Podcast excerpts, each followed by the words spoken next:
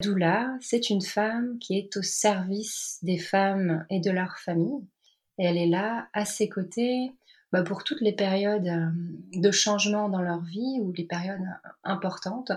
C'est quand même un sacré cadeau. Quoi. Je vais chez mhm. eux dans leur, dans leur cocon, voilà, avec, la, avec la femme qui est enceinte, euh, qui sont en train de, tout préparer, qui font cette démarche-là de devenir vraiment euh, acteurs, de, découvrir un peu comment ça se passe dans leur corps, qu'est-ce que c'est que la physiologie de l'enfantement.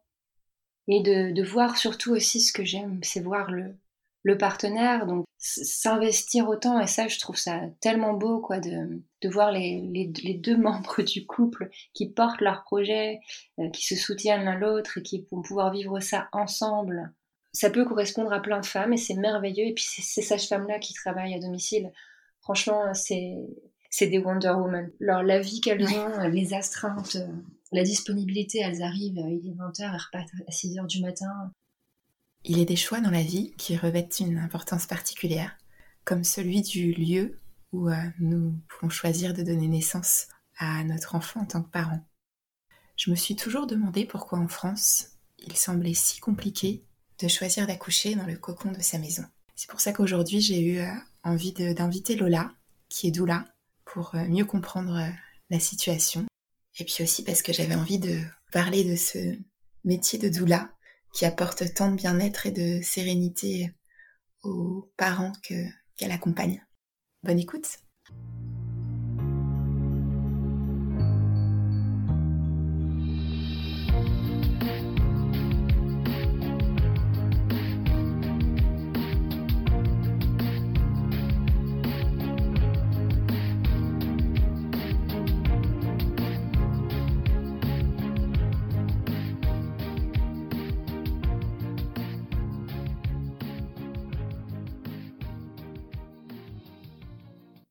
Bienvenue dans ce nouvel épisode de Secret de Polichinelle. Secret de Polichinelle soulève les tabous inconscients et les préjugés qui ont la vie dure, au pro comme au perso. Parce que nous nous sommes rendus compte qu'il suffisait parfois d'une simple discussion sincère pour lever ces tabous et se libérer des préjugés. Le podcast Secret de Polichinelle sera une suite de conversations à nombre variables avec pour seul objectif d'être stimulant et enrichissant. Sujet de société évident, vie privée, vie professionnelle, plus de tabous. Plus de préjugés avec Secret de Polichinelle.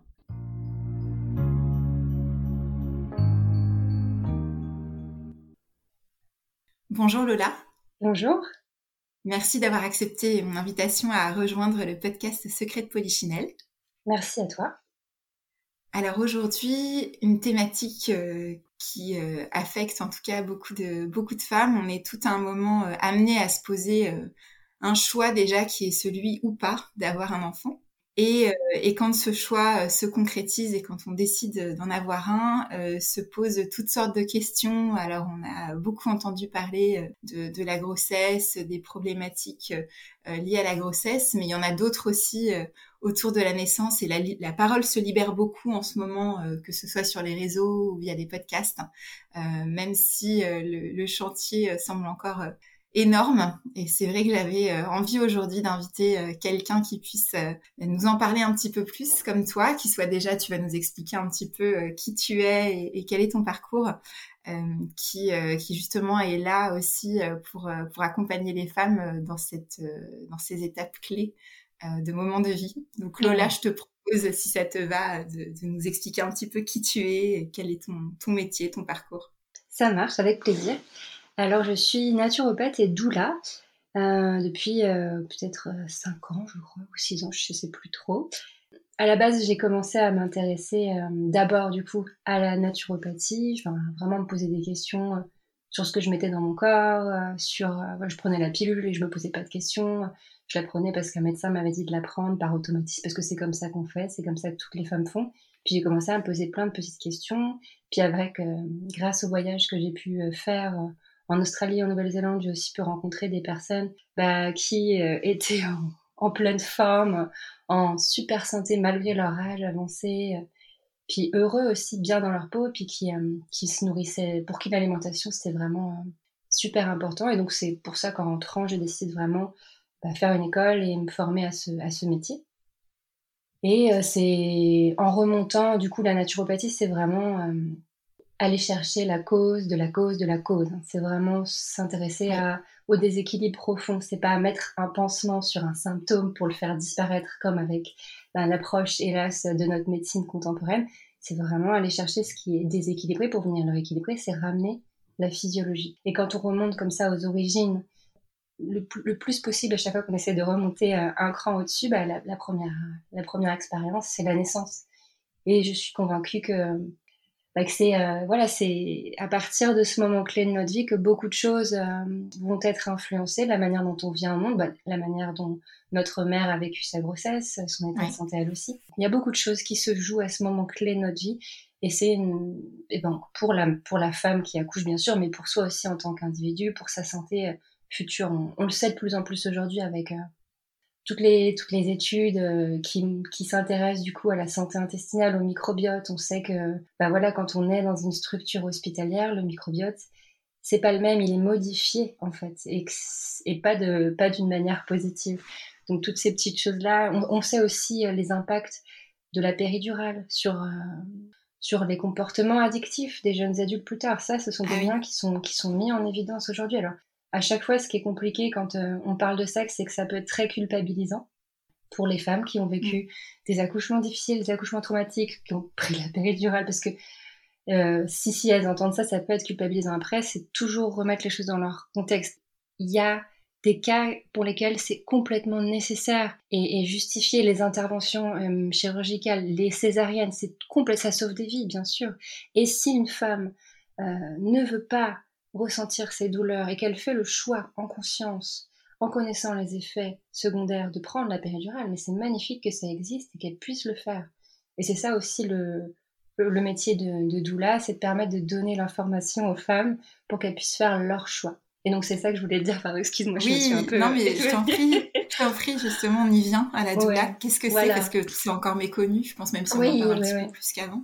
Oui, bah du coup, c'est ça que je voulais te dire quand euh, j'ai voulu m'intéresser à remonter à chaque fois aux origines de la cause de la cause. Bah, du coup, on peut pas passer à côté de, de la naissance. Et c'est pour ça qu'après, j'ai essayé de me lancer dans, dans une formation pour devenir doula à l'Institut de doula de France, sans trop savoir ce que c'était vraiment. Parce que, euh, voilà, c'était mon instinct m'a dit de, de, suivre ça. Puis j'ai rencontré des femmes qui m'ont dit que ce serait euh, un beau cadeau que j'allais me faire en faisant cette formation.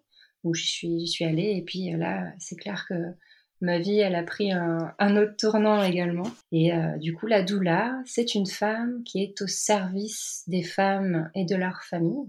Elle est là, à ses côtés, bah, pour toutes les périodes euh, de changement dans leur vie ou les périodes euh, importantes, comme euh, ça peut être pour les premières règles, pour, bah voilà, évidemment pendant la grossesse et le jour de l'accouchement si la femme ou le couple voudrait une doula à ses côtés, mais aussi pour accompagner un IVG, pour accompagner les femmes qui rentrent dans la ménopause ou pour accompagner un deuil périnatal. Il y a vraiment plein D'accord. Euh, oui, c'est pas juste euh, la naissance. D'accord. Ça, j'avais pas forcément conscience de ça, même si d'abord c'était peut-être l'intérêt premier, mais c'était pas le seul.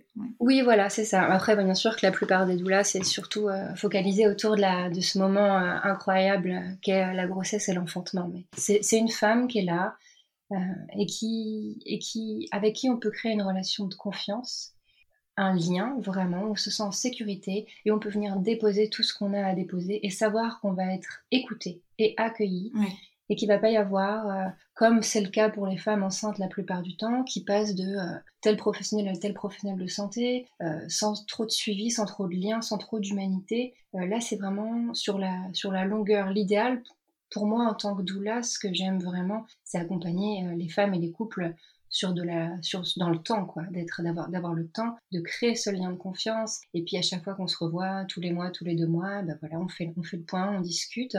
Donc il y a vraiment euh, ce côté voilà. Ce qui est important ce que j'ai beaucoup aimé apprendre c'est euh, apprendre à ne pas donner de conseils et mhm. apprendre à ne pas être dans la posture euh, de la sauveuse comme on, oui. on peut beaucoup enfin on, est, on a beaucoup on est toutes on est beaucoup d'entre nous à avoir tendance mm. à être dans cette posture, et c'est toujours, ça part toujours d'une bonne intention. Mais ça peut ne pas être ce qui correspond, euh, enfin c'est rarement ce qui va vraiment aider la personne, quoi. La personne, elle n'a pas besoin de quelqu'un pour la sauver, elle va se sauver toute seule. C'est important parce qu'on l'oublie parfois. Enfin, on a tendance des fois attendre un sauveur pour beaucoup de choses d'ailleurs. Oui, oui. de, penser à Et notre oui. propre pouvoir aussi. Et alors, comment, enfin, quel est le rôle d'une doula par rapport à une sage-femme? Parce que les gens connaissent plutôt la, la sage-femme. Mais Euh, oui. Est-ce que ça vient euh, en complément? Est-ce que ça vient en remplacement? Ah non, pas du tout en remplacement, en complément, bien sûr. Mhm. Et c'est sûr que c'est même encore aujourd'hui, certaines sages-femmes euh, ont une vision pas très sympa du métier de doula. Elles ont l'impression de se faire voler un peu les chouettes parties de leur métier. Mais, mais le fait est qu'il y a besoin de cet accompagnement et que le, que le système dans lequel on est leur permette pas, elles, de passer autant de temps qu'elles voudraient avec chacune de leurs patientes. Ça, on voit euh, les manques de moyens, des personnes, euh, des soignants qui sont à bout et le fait Oui. qu'il n'y ait plus d'humanité dans les accompagnements. Voilà. C'est des visites à la chaîne. Et du coup, oui, qu'il n'y a pas, euh, il y a hélas pas la possibilité pour les sages-femmes, surtout les sages-femmes hospitalières, d'avoir euh, d'avoir ce temps parce que nous, voilà, en tant que doula, on passe, à- moi, un rendez-vous, c'est deux heures avec une femme ou avec une famille ou avec un couple. D'accord. Donc euh, tous les sages-femmes peuvent pas se permettre de faire deux heures de rendez-vous à chaque fois. Et donc c'est vraiment un complément parce que moi je suis pas du tout un professionnel de santé, j'ai aucune euh, compétence médicale et je vais pas faire d'intervention, d'examen, euh, d'auscultation, de prescription. C'est simplement la présence à C'est l'autre. présence, ouais. Ouais. Ok. Mhm. C'est à la fois, à la fois donc l'écoute, l'accueil, vraiment l'écoute empathique, euh, leur permettre, et puis surtout aussi d'être une personne ressource qui va pouvoir donner des informations. Oui. J'ai reçu beaucoup d'informations pendant ma formation en tant que doula. Je continue de m'informer parce que voilà, on, en- on apprend tous les jours. Mhm. Et le but, c'est moi de les restituer, de, de, de, de parler de tout ce qui existe, de toutes les opportunités, de tous les choix, pour que le couple ou la femme puisse faire les siens en fonction de là où elle en est, de, de quels sont ses besoins, elle. Oui, parce que finalement, on n'est pas forcément très bien renseigné, on n'a pas forcément trop le temps de nous renseigner non plus. Tout à fait. Et d'ailleurs, ça, c'est un autre euh, sujet qui, qui me pose problème, euh, Mm. qui, est, qui est délicat, c'est qu'il y, a- beaucoup de femmes que j'accompagne qui se disent Mais pourquoi est-ce que je, je me renseigne sur ce sujet que maintenant? J'ai que 9 mois. Et en Mm. plus de ça, c'est tellement énorme la quantité d'informations.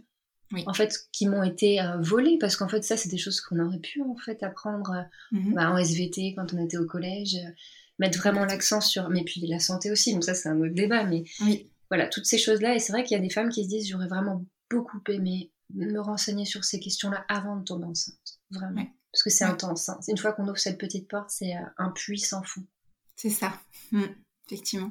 Et justement, tu évoquais le fait que c'est pas forcément toujours bien perçu par les sages-femmes. Comment est-ce que ça se passe pour les accouchements en maternité? Enfin, justement, euh, quelle, euh, quelle présence euh, tu as la possibilité d'avoir? Eh bien, euh, moi, j'ai jamais accompagné de femmes qui allaient enfanter à l'hôpital. C'était un, un choix. Euh, un choix que j'ai fait.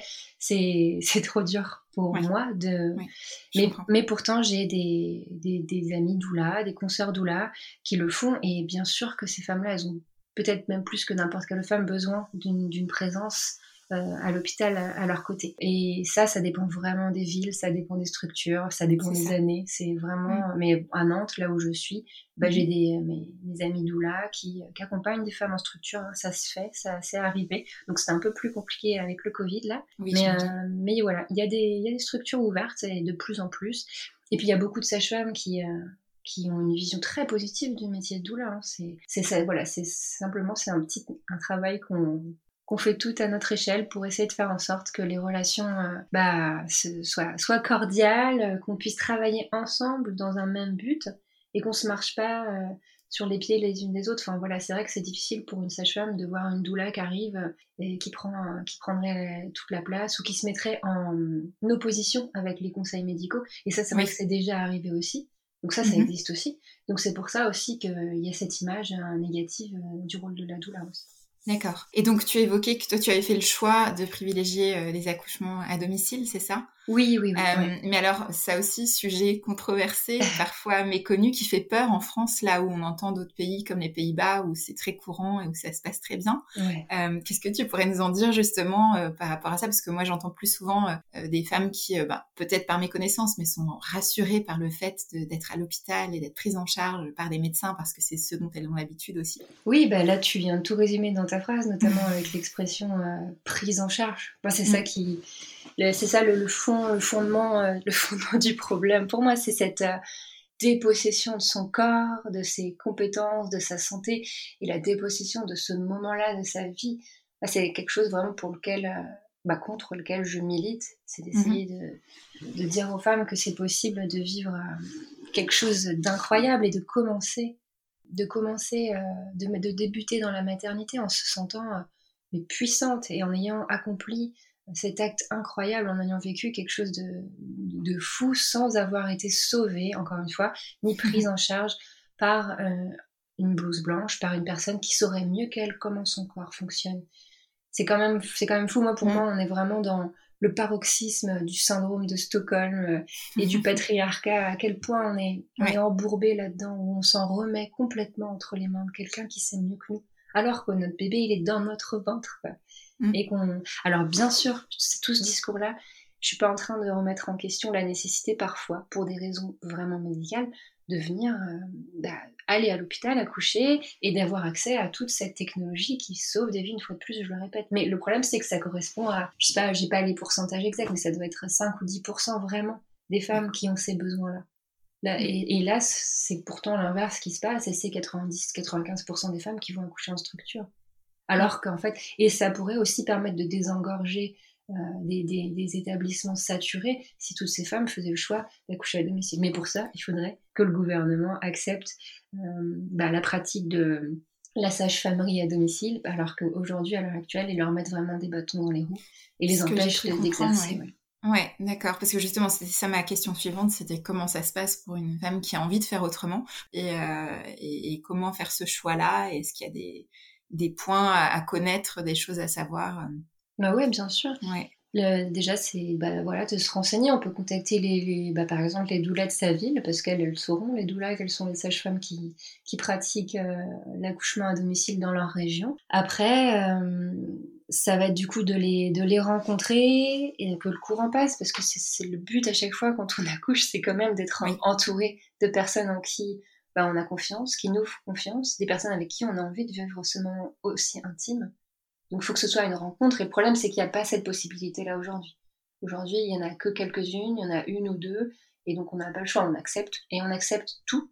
Et on accepte aussi euh, les protocoles de cette sage-femme. Parce qu'elle, elle travaille avec euh, une épée de Damoclès au-dessus de sa tête, avec mhm. aucune assurance. Donc s'il se passe quoi que ce soit, c'est pour elle. Et ça peut être très grave, les conséquences financières, ou elle peut être radiée.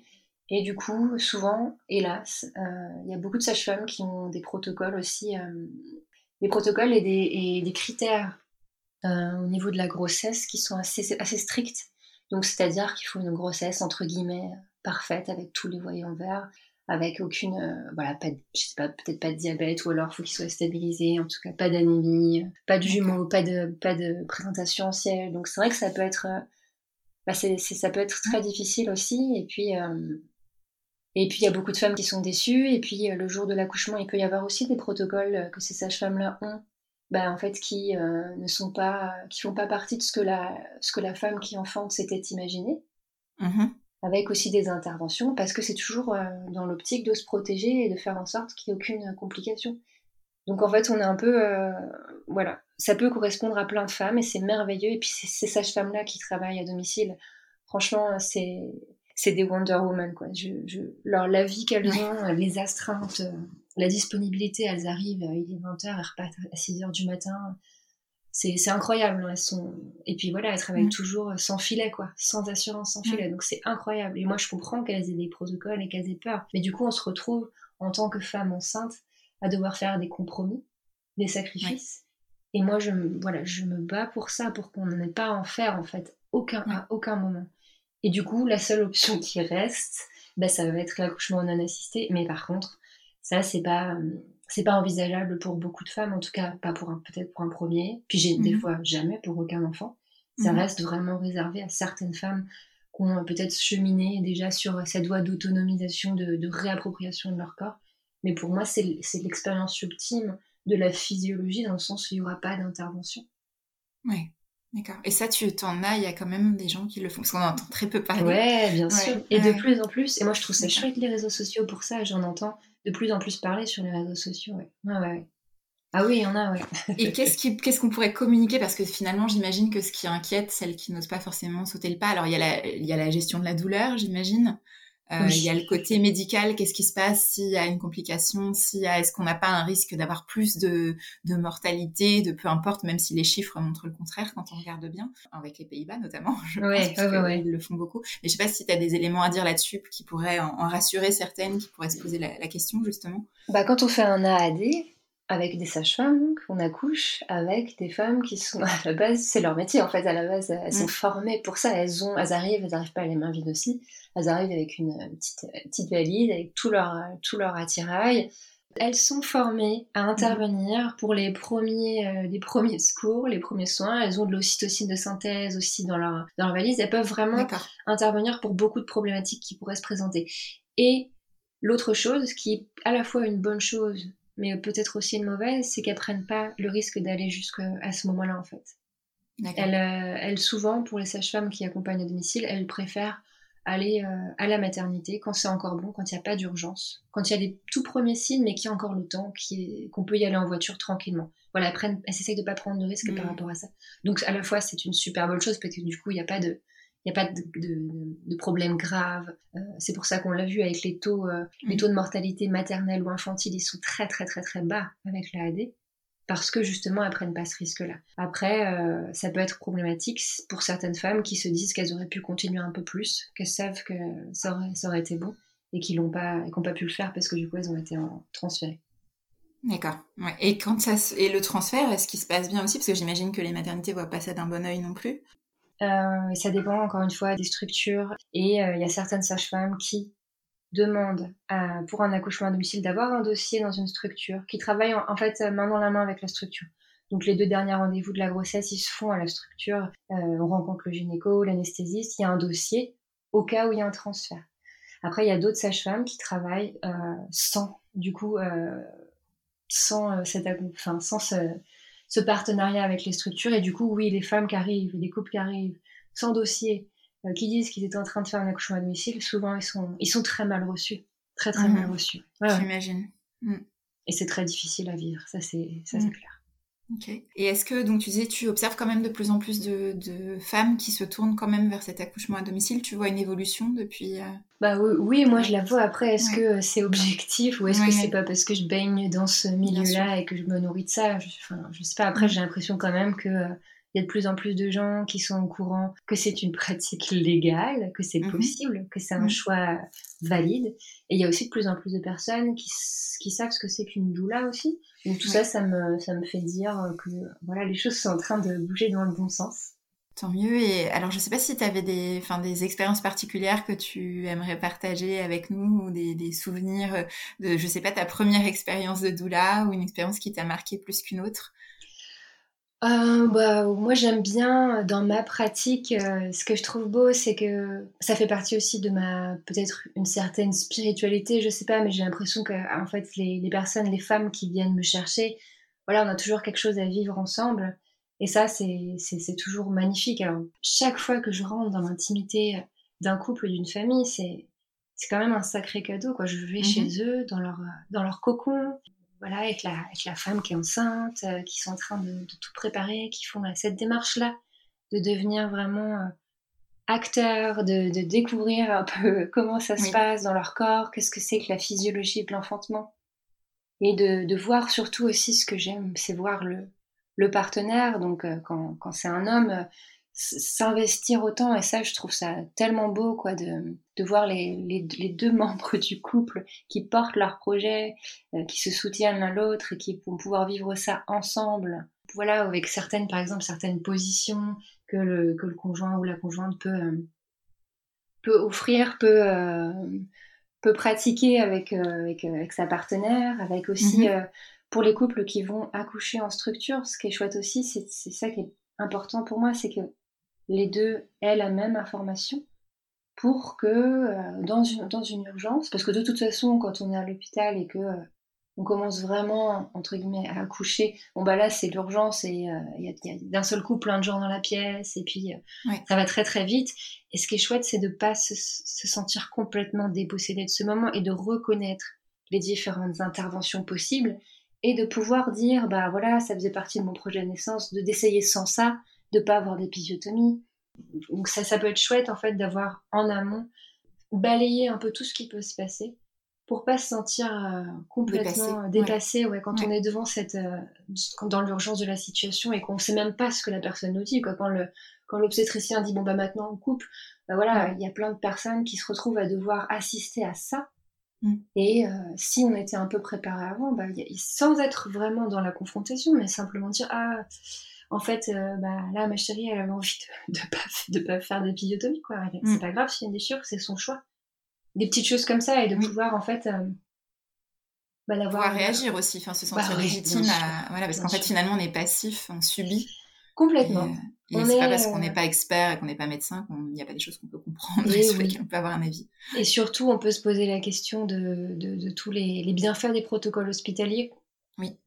Voilà, est-ce que est-ce qu'on est fait pour accoucher sur une table à l'horizontale, les deux pieds en l'air dans un étrier Absolument pas. Est-ce qu'on est fait pour accoucher dans une pièce avec plein d'étrangers? Ben non, en fait, c'est ça qui va mmh. faire que l'accouchement se bloque, en fait. Mmh. Est-ce qu'on est fait pour, euh, pour euh, être sous des néons, avec des machines qui bipent, avec une voie veineuse qui a été posée, avec euh, des personnes qui rentrent voilà, toutes, les, toutes les deux minutes, qui parfois ne se présentent même pas, qui ne chuchotent pas? Il n'y a rien qui est fait pour un accouchement physiologique à l'hôpital, donc c'est chouette d'essayer de, de, voir comment on peut essayer de recréer sa bulle. Oui. Mais c'est vrai que ce que, ce que voilà, pour moi, c'est difficile hein, mm. d'imaginer que c'est vraiment possible d'avoir un accouchement physiologique à l'hôpital, parce que le simple fait de sortir de chez soi pendant qu'on est en train mm. d'accoucher de, et qu'on est dans sa voiture, c'est sortir de la physiologie. Oui, ça paraît déjà contre-productif. Bah oui. Mais est-ce qu'il y a quand même des maternités, alors je sais pas si tu en entends parler, puisque tu, tu n'y vas pas forcément, mais qui, euh, selon toi, font des efforts quand même sur ces sujets-là, où il y a des, bah, bien évolutions positives ouais. J'ai fait plein de formations avec euh, des sages-femmes aussi. Mm. Donc ça, c'était génial. Le seul problème, ce qui était moins génial, c'était quand elle me regardait, qu'elle me disait pourquoi est-ce que toi, en tant que doula, tu sais ça, et moi, avec mes 4, 5, 6 ans d'études, je ne le sais pas. Donc là, on peut se poser des questions sur, euh, voilà, sur voilà, la, physiologie. De toute façon, que ce mhm. soit en médecine ou pendant les années de sage-femme, les années d'études de sage-femme, elle est vraiment balayée. Euh, c'est pour ça que pour ça qu'on se retrouve dans le système dans lequel on est, que ce soit pour la santé, pour les naissances, de toute façon, tout est lié. C'est la C'est ce que j'allais te dire, oui, c'est que, enfin, Ouais, ta démarche aussi naturopathe, enfin, quand on s'y intéresse un minimum, d'être en, prévention santé aussi et de penser que le corps lui-même peut déjà euh, faire beaucoup euh, sans forcément euh, s'abreuver de médicaments. c'est déjà une conception aussi un peu différente de celle dans laquelle on a souvent grandi, hein, parce que finalement, on était dans un mais c'est ça. Système, mais ça ne veut pas dire qu'on rejette tout, parce que ça peut parfois être utile dans des cas d'urgence, dans des choses chroniques, ou... mais on peut aussi parfois faire sans. Et enfin, moi, je le vis aussi au quotidien d'un point de vue plus naturopathique, j'ai envie de mmh. dire. Euh, mais beaucoup de gens sont encore surpris, ont du mal à. Mais ça fait, partie, possible. ça fait partie d'un tout, quoi. On, est venu au monde en étant sauvé dans un hôpital par une blouse blanche, et puis et ça a été normal à chaque fois qu'on a eu le moindre symptôme, le moindre signe de quoi que ce soit, on va voir quelqu'un qui sait mieux, qui va nous donner ce médicament dont on ne sait rien, dont on ne sait même pas comment il agit. Et puis on le prend, et puis c'est ça en grandissant toutes les années de notre vie, jusqu'à ce qu'à un moment il y ait un déclic, qu'on se réveille et qu'on essaye de, réfléchir à comment notre corps fonctionne. Mhm. Et là, ça change, mais, mais on est dans ce, on est pris au piège dans ce truc euh, depuis qu'on est, qu'on est venu au monde en fait. Et c'est ça que je trouve ça, c'est ça que je trouve beau pour les, les femmes, les couples qui choisissent d'accoucher à la maison, qui, qui choisissent d'accoucher en toute autonomie et puissance, mais c'est sortir de ce, de ce schéma de, de, dépossession de soi, d'infantilisation, et se réapproprier son corps, sa santé, en venant au monde comme ça, de manière libre. C'est incroyable ce qu'on offre à, nos enfants pour plus tard. Complètement. Et est-ce que là-dessus, euh, il y a quand même des, des pistes d'espoir que ça se, que ça évolue? Alors, est-ce que c'est peut-être aussi le fait que de plus en plus de gens s'y intéressent, que ça pourra aussi faire euh, bouger les mentalités, j'imagine? Ouais. Euh, ouais. Bah ouais, et puis là, tu, enfin moi, je, c'est pareil, hein, je sais pas toujours si c'est parce que je suis, je suis dans ce monde-là, donc, mais il y a euh, des documentaires qui sont en train de faire bouger les choses aussi. Il y a mmh. Nina, il y a des, des femmes, il y a Marie-Hélène Lay, des, des, activistes qui publient des, des, articles, des ouvrages, des documentaires accessibles à toutes et à tous pour, euh, pour vraiment pouvoir démocratiser ça. Et puis pour, euh, puis il y a des comptes Instagram qui sont super où ou les nanas qui les Tu en as en, tête, euh, ouais, qui, qui justement a conseillé, peut-être que je mettrai euh, en description. Ouais, euh, bah, Julie Toutain, ou, ou L'Entre des Loups, ou Louise Mériot, ou bah, Quantique Mama, bien sûr. Mm-hmm. C'est son approche de la naissance, elle a révolutionné ma vie. Amandine Naissance, elle, elle, accompagne les femmes en maternité pour essayer aussi de, de vivre quelque chose de plus physiologique. D'accord. Il y a des super retours hein, des femmes qui ont accouché du coup en structure et qui ont été accompagnées par elles. Et c'est chouette, quoi, ce travail de fourmi qui est fait un peu partout. Bien sûr, ouais.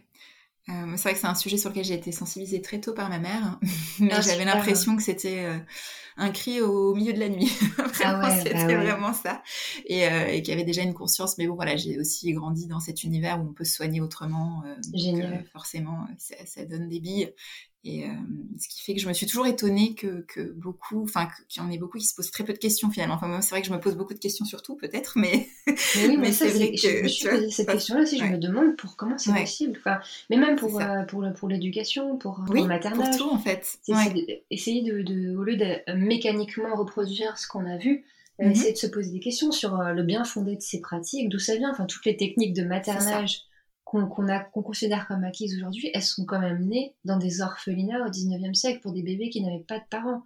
De donner un biberon, de laisser pleurer, parce que c'était celui qui allait pleurer le plus fort, qu'on allait pouvoir entendre, qu'elle allait, allait, être pris dans ses bras. Enfin, c'est quand même, euh, c'est quand même mhm. terrible quand on réfléchit aux origines de toutes ces choses qu'on a mis en place. Mm. Complètement, et c'est vrai que c'est l'idée de se, oui, de se poser des questions, de se renseigner, d'entendre des opinions différentes pour se faire sa propre opinion aussi. Exactement. Ouais, c'est très important quand on parle de santé. Euh, on a euh, une tradition dans ce podcast qui est de demander quel autre secret de Polichinelle tu aimerais voir abordé dans un prochain épisode. Je sais pas si tu avais des sujets euh, en tête. Ouais. Bah du coup, pour rester dans la thématique, je ne sais pas si c'est quelque chose que tu as déjà abordé, il me semble pas. Euh, ce serait peut-être euh, d'avoir de, le témoignage bah, de l'une de ces sages-femmes euh, qui fait les accouchements à domicile en France, parce que quand même c'est quand même des sacrées héroïnes. Un peu voir ce que c'est que leur, leur quotidien, mm. les, les, défis auxquels elles doivent faire face. Et puis sinon aussi bah, les femmes, les femmes et les couples qui décident de vivre une grossesse ce qu'on appelle un, un GANA, une grossesse et un accouchement non assisté. Donc pas d'examen médicaux, pas d'échographie. Voilà, d'essayer de vivre en étant connecté à son bébé, d'accoucher seul. Ça, c'est des témoignages. Moi, j'adore euh, les entendre. Mm. Ouais, c'est vrai. Euh, parce qu'en fait, on est aussi euh, des mammifères. on est aussi, Complètement. voilà, on a oublié un peu tout ça. Et d'autant plus en ce moment où euh, je pense qu'on se pose beaucoup de questions sur euh, l'avenir de, ah, l'humanité, ce qu'on en attend, vers quoi on veut aller. D'un côté des utérus artificiels, de l'autre euh, du vivant. Quel, c'est un, vrai sujet de société. C'est important qu'on soit un peu tous conscients, parce qu'on finalement on est tous concernés. Alors bien évidemment, d'autant plus quand quand on a des enfants, mais c'est aussi bah, l'avenir de, de, notre humanité qui est en jeu. Donc Complètement. Mais ouais, il y a du boulot. Mais ouais, c'est chouette de ça. Moi, moi j'ai l'impression qu'il y a quand même un bel équilibre oui. qui est en train de se former. Entre en train de bouger. Deux forces différentes. Je suis d'accord. Ouais, non, non, je le ressens aussi euh, ces derniers temps. Et c'est vrai que pour le coup, les, réseaux sociaux, euh, notamment Instagram et, les podcasts, ont beaucoup aidé euh, en ce sens.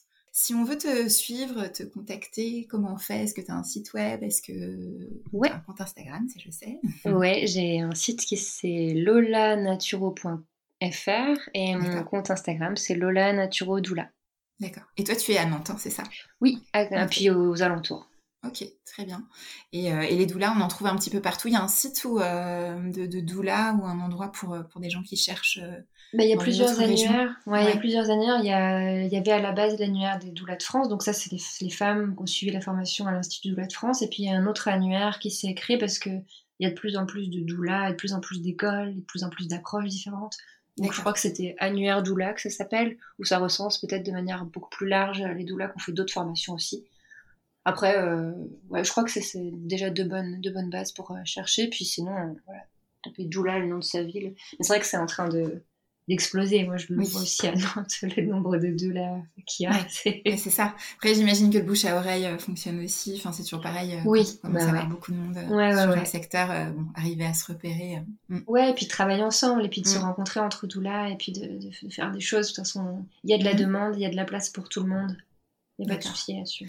Et puis j'imagine que vous êtes aussi en contact avec plein d'autres thérapeutes possibles, euh, enfin d'autres d'autres spécialités euh, si besoin. Tout à fait. Et on organise, nous en tout cas, à Nantes, euh, souvent on faisait ça surtout avant le Covid, mais on organisait des rencontres entre thérapeutes qui étaient en lien avec la périnatalité aussi. On faisait ça pour essayer de se mettre en réseau. Ouais. on, avait, organisé ça. Parce qu'il y a plein d'approches complémentaires. Exactement. Super. Mais écoute, merci Lola. Avec grand plaisir. Merci à toi pour euh, l'invitation. Je t'en prie. Merci de nous avoir écoutés. Si vous avez envie de suivre les prochains épisodes de Secret de Polichinelle, je vous invite à vous abonner sur vos plateformes préférées, Apple, Spotify, Deezer. N'hésitez pas, vous pouvez aussi les retrouver sur le blog Laetitia's Escape que je remettrai en description.